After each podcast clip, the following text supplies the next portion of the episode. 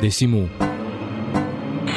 Aprovechar lo que te da la vida, es decir, lo que me dio, lo que me está dando este momento de hace seis años, estar acá, disfrutar, aprovechar, aprender, ser alguien el día de mañana, eso sería. ¿Qué te gustaría ser? ¿Pensaste o no todavía? No, no es muy bueno pensar en el futuro cuando sos muy chico. Es mejor vivir, vivir en el presente. Decimu, la diferencia entre quejarse y soñar.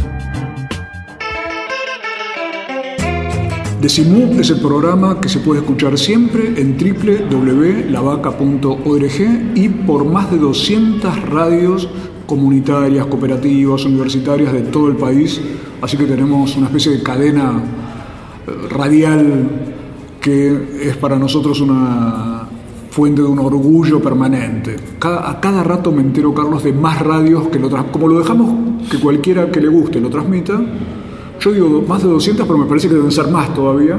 Me acabo de enterar de más radios en distintas provincias, en la Universidad de La Barría. Me estaban hablando todo el tiempo de esa posibilidad de una comunicación que sale por otro lado. Y estamos hablando con Carlos Ulanowski sobre... y gracias entonces por integrarme en esa cadena.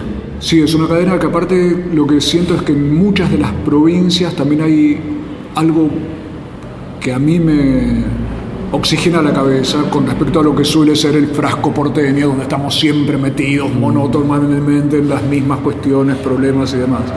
Pero Carlos, estamos haciendo un repaso sobre esta carrera que te está llevando a hacer diagnóstico sobre el periodismo actual, pero para entender ese, ese estado de situación, me parece bien interesante esto que nos estabas contando sobre el, periodismo en los 60 y me estabas por contar en los 70, que es una época tan romantizada de algún modo, sí, Digo, yo siempre pienso eso, y alguna vez lo escribí en uno de los libros en redacciones, cómo era mi vida entre el 72 y el 74, ¿no?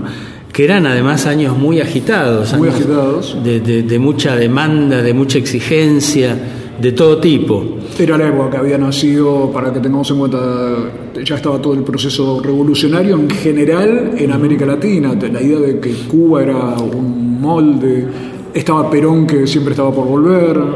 Y, la idea también de que el cambiar el mundo que te rodeaba estaba a, un paso de nosotros, ¿no? Eso.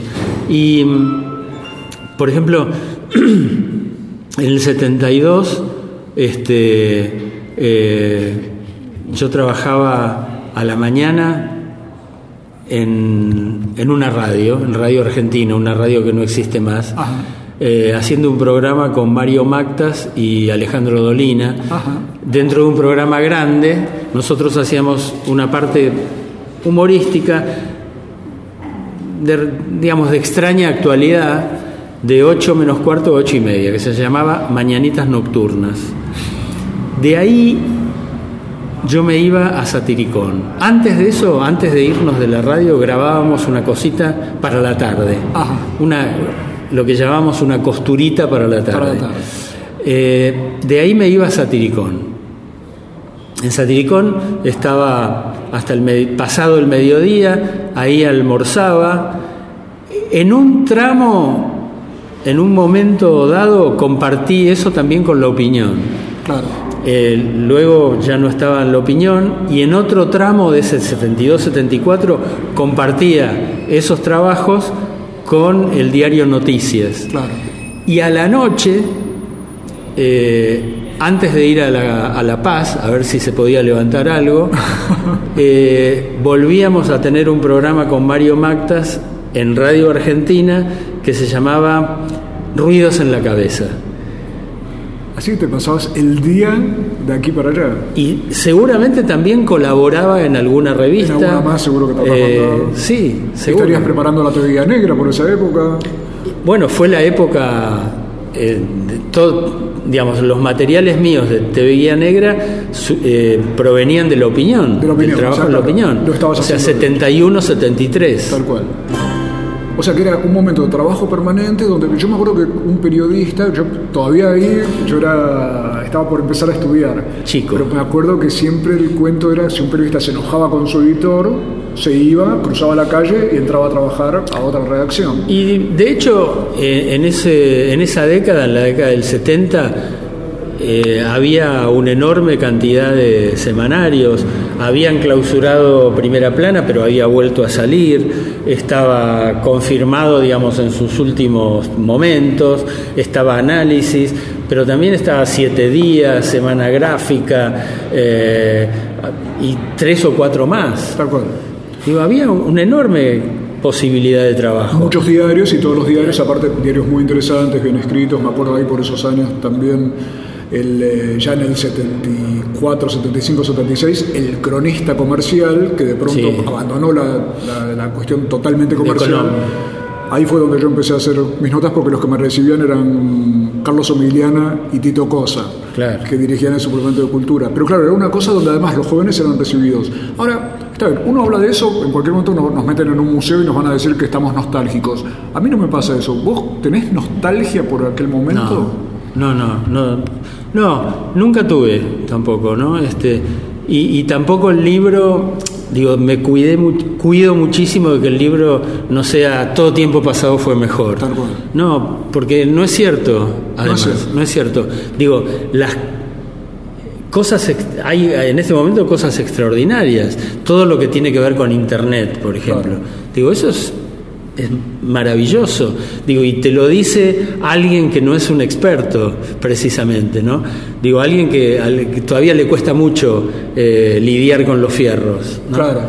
Este, pero digo, me parece que eh, en los 70, eh, ¿cómo escribíamos las notas y cómo las escribiste vos? Digo, teníamos que escribir, reescribir, recortar con una tijera, pegotear y correr el riesgo de que tu jefe de redacción, a tu jefe de redacción no le gustara y te rompiera la nota. Y te rompiera la nota y había que empezar de nuevo. No, no, pedíamos por favor, no, no, que tengo que empezar de nuevo. Empezar de nuevo. Bueno, hoy, digo, la posibilidad infinita de corregir y corregir y corregir con la máquina, con la compu, ¿no? Digo, eso es, es una maravilla, ¿no? Creo que en ese sentido nos ha facilitado y nos ha mejorado la, vida. ¿no? ¿Y qué es lo que empeoró? Para que teniendo todas esas posibilidades, en muchos casos la prensa convencional se haya convertido en un ámbito de operaciones políticas, panelismo generalizado en la televisión. Eso también, eso son eh, razones, en todo caso son eh, capítulos del libro, pero eh, yo creo que tiene que ver con la necesidad de inmediatez. Ajá ¿no? de ser el primero, de tener la primicia, aun cuando no, tengas eh, el, contenido adecuado. Y también el tema de la precarización. Yo creo muchísimo que el tema de la precarización, que es seguramente el tema que los ha alejado a Claudia Acuña, a vos, que son, digo, hoy en, la cabeza de cualquiera que arme un proyecto periodístico. Deberían estar ustedes, también por edad, porque ustedes todavía son muy jóvenes. Gracias. Esto que quede grabado, por, favor. Te lo digo en serio, te lo digo en serio. Digo, eh, y en, la cabeza de alguien que está armando un proyecto debería estar la figura de Claudia Acuña, la figura de Sergio Ciancaglini. Digo, no solo por lo que hicieron, sino por lo que podrían hacer. Pero ustedes eligieron otra cosa. Y me parece que lo eligieron justamente como repudio, como rechazo a este estado de, cosas desagradables, ¿no? Decir, bueno, ¿sabes qué? No, no quiero más estar en este, en este lugar de eh, supuestamente el, lugar agraciado, el lugar providencial, ¿no? Es decir, no quiero, no quiero. quédatelo, ¿eh? quédatelo vos. El lugar de confort que a veces ha provocado que muchos periodistas, y también lo hemos visto, se nos enfermen, amigos, ¿no? Se nos enfermen, estén mal, estén deprimidos, estén con una cantidad de cuestiones, y hablo de los que se han quedado en esos medios. No sé si estamos a tiempo, pero si no te lo cuento en el otro el otro bloque. No, adelante, adelante. Pero digo, alguna vez trabajé en La Nación y un día llego a la redacción y había blancos, como si, viste cuando eh, eh, el piso de madera, em, cuando después de mucho tiempo corres un escritorio, te queda una marca. Sí. Bueno, y quedó, quedaban marcas. Y digo, che, esos blancos que hay en el... Dice, no, prejubilación. La prejubilación. Ah, Gente que tenía por ahí 53, 56, 59, 8 años, pero que no estaban en edad de jubilación, los jubilaban, les pagaban el sueldo solo para que no estén en la redacción.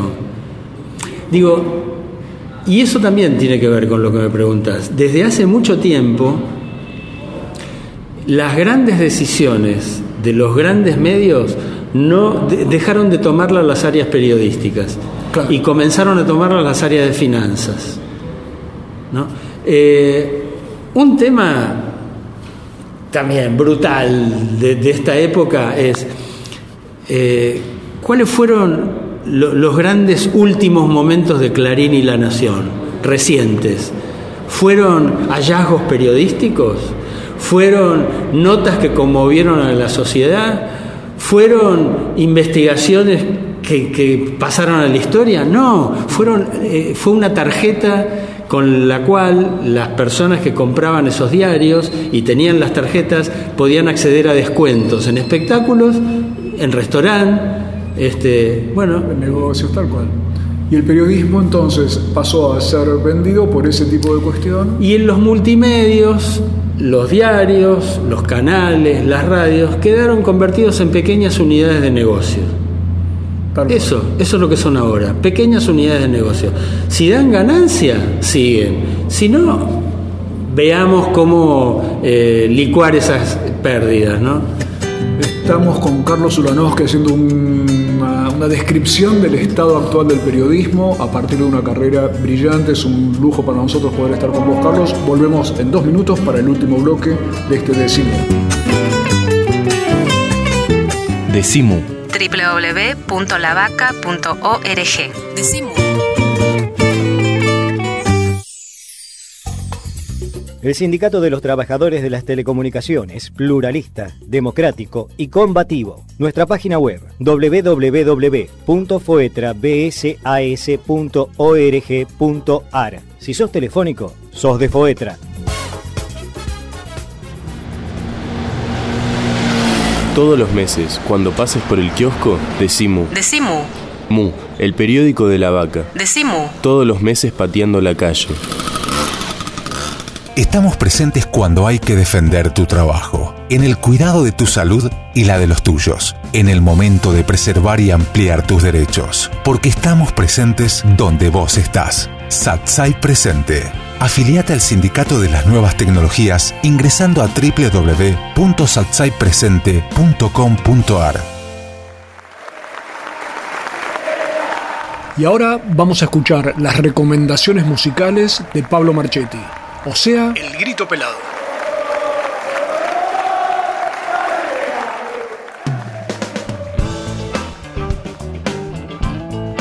Hola, ¿qué tal? Esto es El Grito Pelado, el segmento musical de Decimu. Y les quiero presentar ahora a un músico que se llama Aureliano Marín. ¿Quién es Aureliano Marín? Eh, Aureliano Marín empezó como contrabajista y empezó tocando cuarteto. Sí, cuarteto. Arrancó con el cuarteto. Obviamente, es cordobés. El tipo es cordobés. Se vino para Buenos Aires y empezó a tocar tango hizo un disco muy muy interesante que se llama Cool Tango, eh, donde, a ver, eh, desterremos la versión más, más moderna y palermitana del término cool y digamos que antes de eso, eh, en los años 50, Miles Davis hizo un disco que se llamó The Birth of the Cool, o sea, el cool era el nacimiento del cool, hablando del cool como una corriente del jazz, ¿no es cierto? Y eso es un poco lo que retomó Aureliano, Marín, un cruce entre el tango y el, y el cool jazz. Eh, pero mm, Aureliano Marín no se quedó haciendo tango en Buenos Aires, sino que se fue a Francia, vive en París.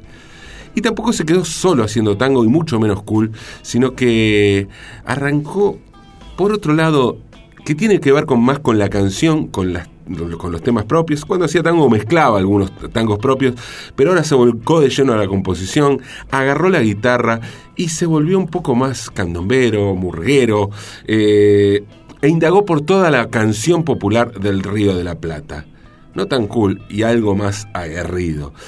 Un discazo realmente hizo Aureliano Marín. Eh, Revolución Tango se llama este disco, eh, donde, insisto, incursiona en varios géneros rioplatenses y donde tiene un fuerte contenido político y una reflexión sobre la argentinidad. El disco además tiene una presentación hermosa porque lo lanzó en un CD y en un disco de vinilo simple, de esos chiquitos que salían antes. Bueno, eh, hermoso, un lujo de edición.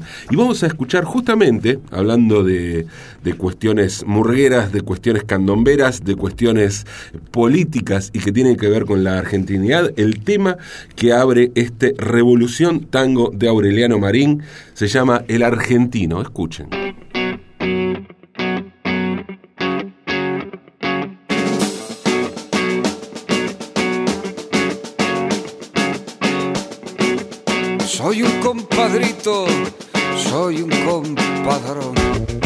Soy un compadrito del tiempo de hoy. Vivo como todos los que sostenemos esta gran nación. Vivo como todos los que sostenemos esta gran nación.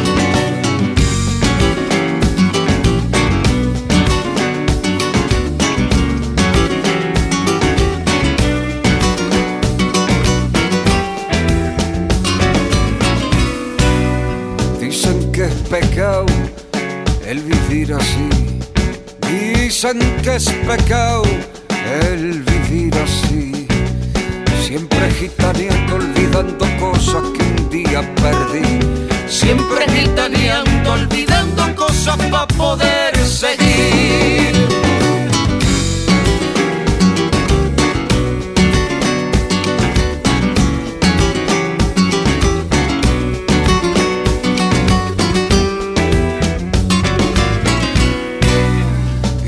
Pechugando, eso es lo normal. Vivo pechugando, eso es lo normal. Canto en las milongas por un vaso de vino y por un choripán. Canto en las milongas por un vaso de vino y por un choripán.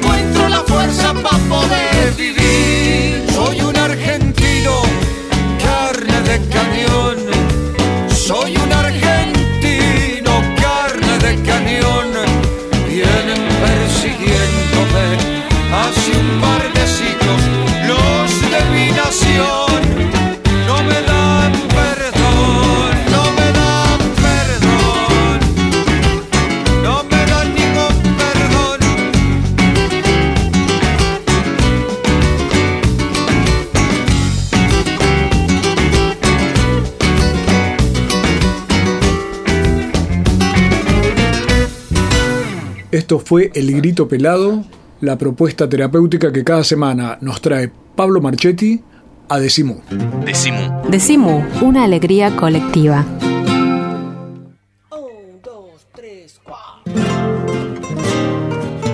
Carlos Ulanowski sigue en usted en uso de la palabra. No, yo pens- digo que te tengo que contar que ahora, pasado el tiempo, mi redacción es mi casa. Ya desde en el 2004 estaba en La Nación y me llamaron un día y me dijeron, eh, bueno, queremos cortar la relación de dependencia. Y entonces yo le dije, bueno, ¿y eso cuánto vale? Y bueno, me hicieron una cuenta, cuenta que acepté, por cierto, y eh, con eso me compré el último auto que tuve, ya no tengo más auto, pero el último auto que tuve me lo compré con eso. Y me hicieron firmar un papel por el cual no podía pasarme de 23 colaboraciones anuales. Y mira, ley de Murphy, porque nunca más me pasé de las 23 colaboraciones. Seguí colaborando hasta el 2008, pero nunca más llegué a hacer 23 colaboraciones.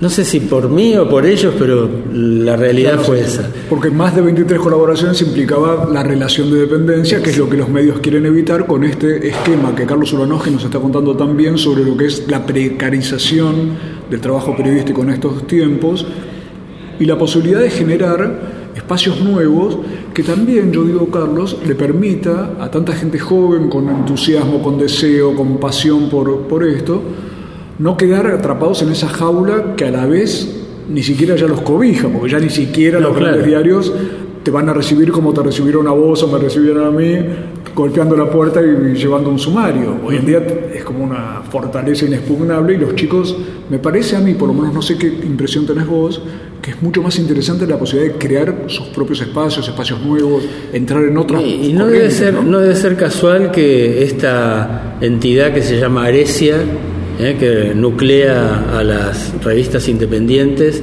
eh, ya tenga más de 250 publicaciones. No debe ser casual eso.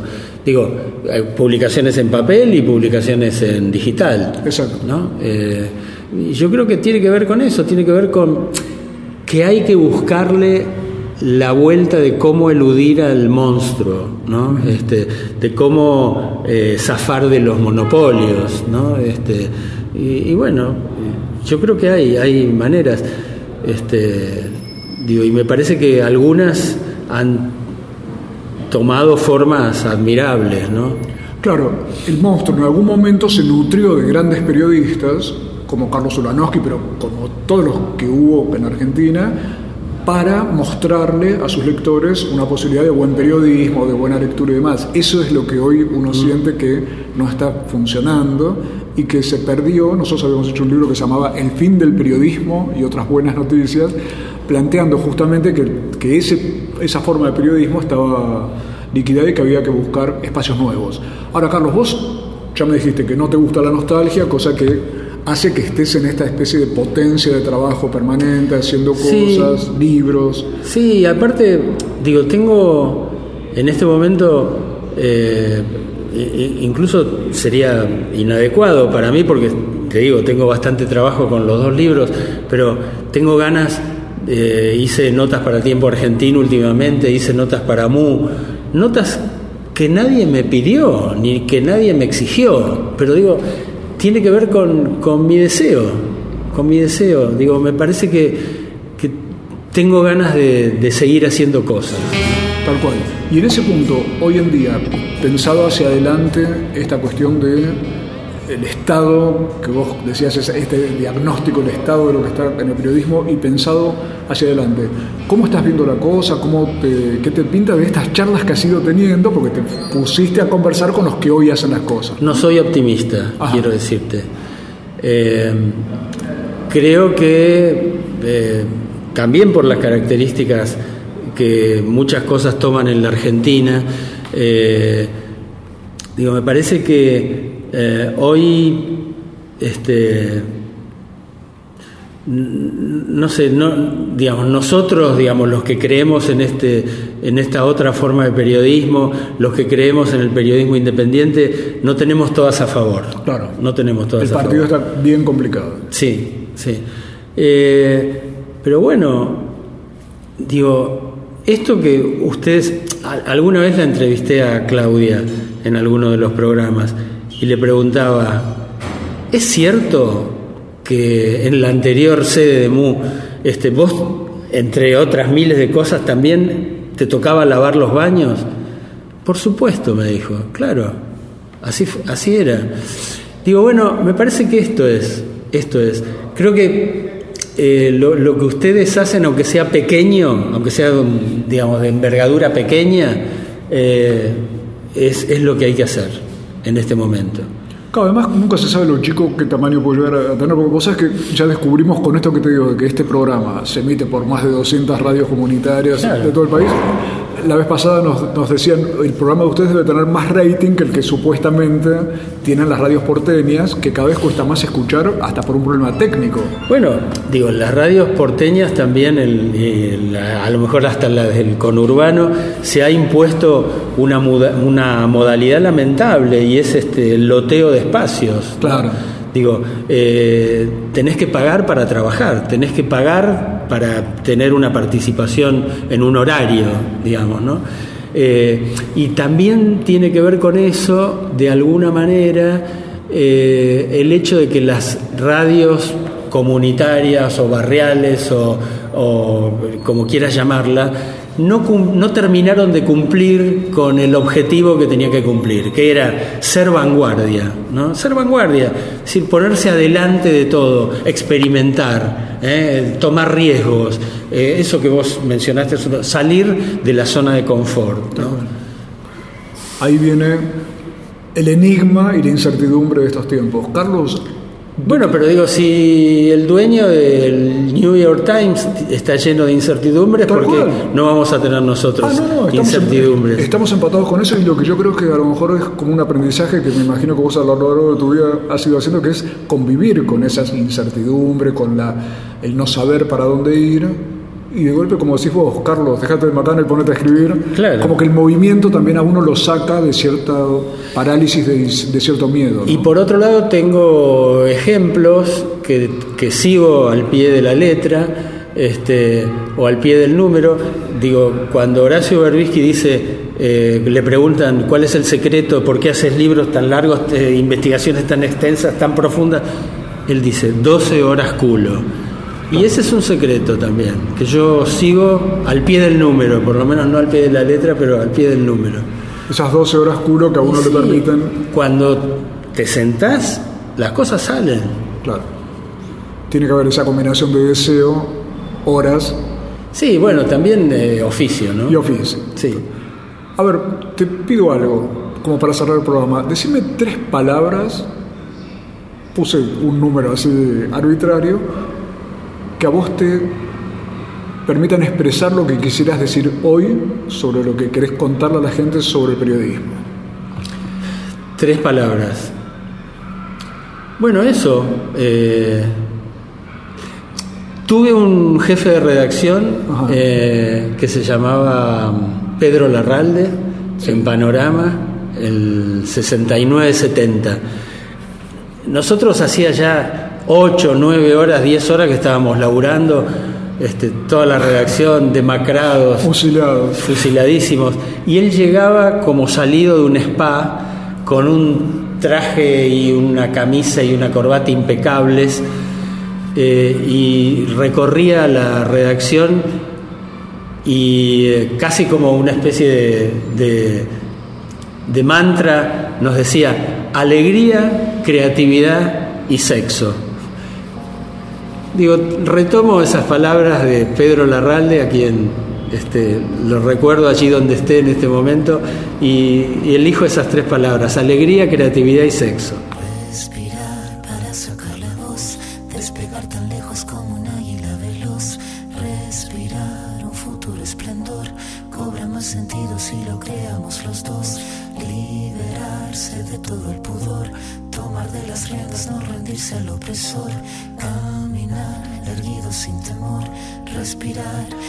Sacar la voz.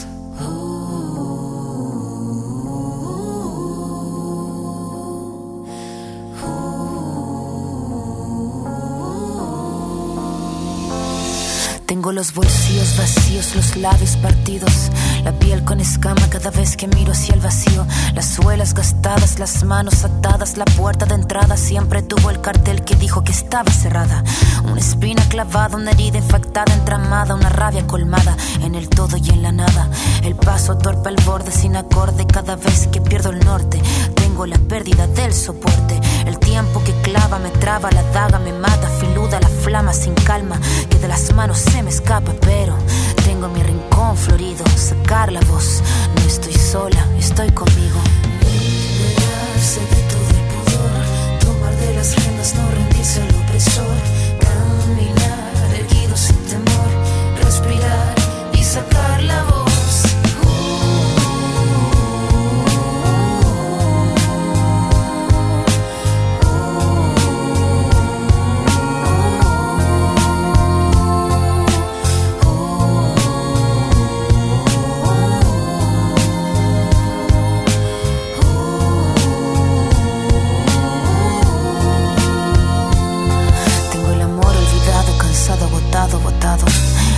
cayeron todos los fragmentos que estaban quebrados, el mirar encorvado, el puño cerrado. No tengo nada,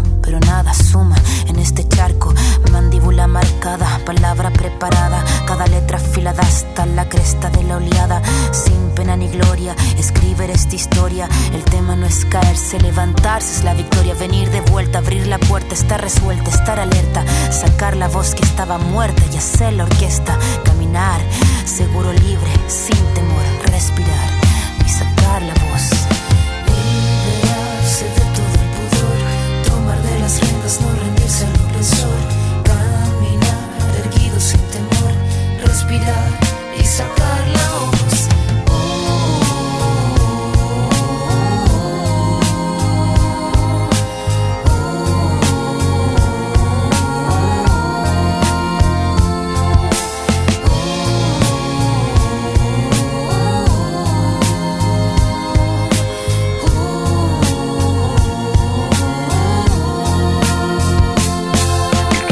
Clava la daga, haga lo que haga uno. Estraga oportuno, tú no cobras lo que el tiempo paga. Se traga saga tras saga, raspa con su amarga espátula. Huérfanos hace de brújula, se lúcida lenta en celo. Blanca el arma, blanco el pelo, su blanca cara de crápula. Esta décima espinela, la que Violeta cantaba, la de la sílaba octava del payador, vieja escuela. Y lo que duela, que duela, si es que tiene que doler. La flama sin calma que arder tenga, que así siga ardiendo, que siga fosforeciendo si tiene que florecer. A colgar la copla que el viento mece, que pocas veces merece. Cada pena suelta voz, cada tos, pensando en sacar la voz.